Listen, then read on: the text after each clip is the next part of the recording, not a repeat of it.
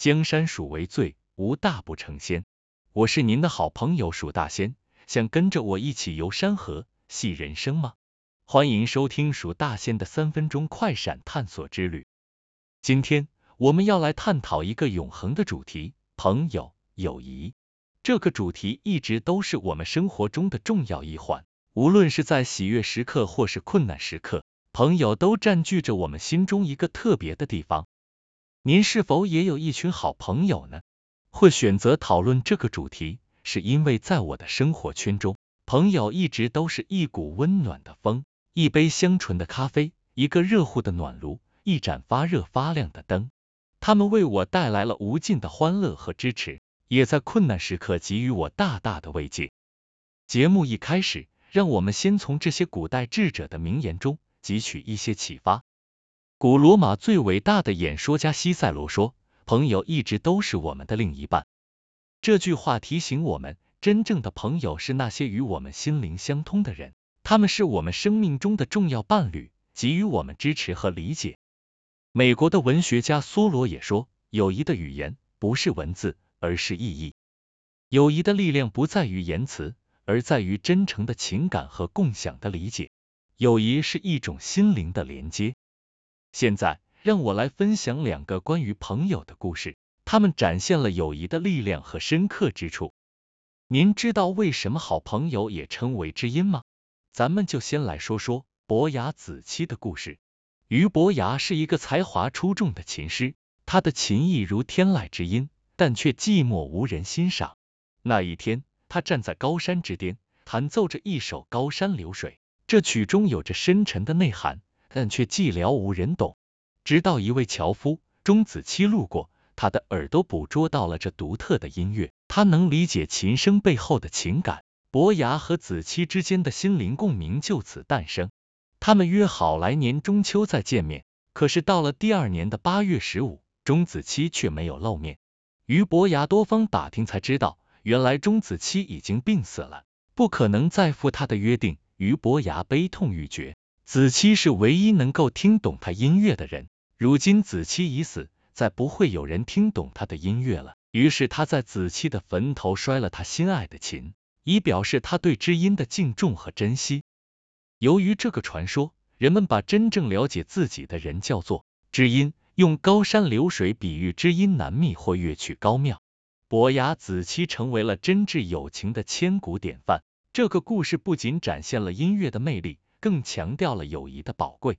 朋友是那些真正懂你内心的人，他们如音乐中的和谐音符，让生活更加美妙。接下来，让我们听听。管鲍之交的传说，管仲和鲍叔牙是春秋时代的人，两人互相照顾，亲如手足。鲍叔牙与管仲合伙做生意，叔牙出三分之二的本钱，赚了钱却只要三分之一。鲍叔牙的家人表示不满，叔牙却说管仲家里穷吗？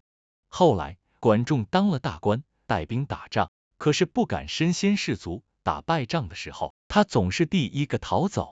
人们讥笑管仲胆小如鼠，是个没有勇气的人。这时，叔牙却出来说，管仲家里有年老的母亲需要他奉养。其实，他并不是个怕死的人。管仲和鲍叔牙都是齐国人。齐王有两个儿子，鸠和小白。管仲是公子纠的老师，鲍叔牙是公子小白的老师。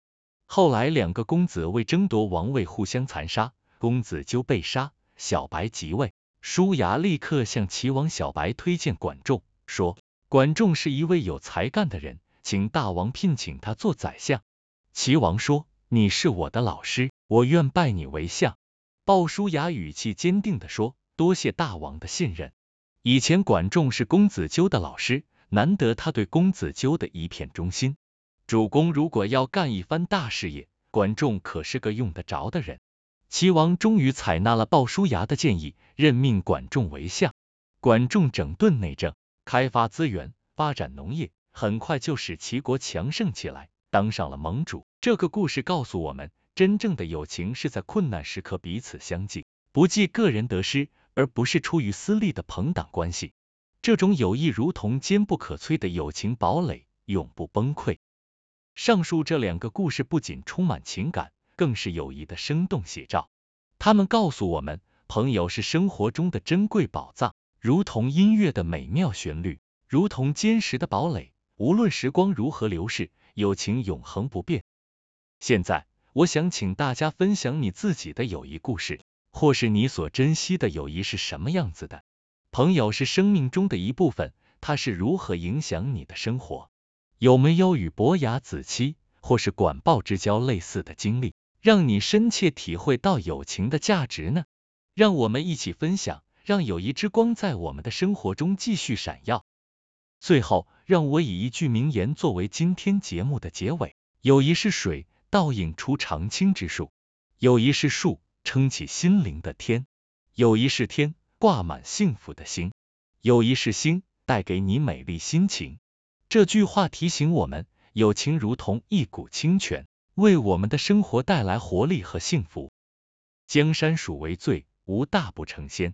我是蜀大仙，我们下次再见。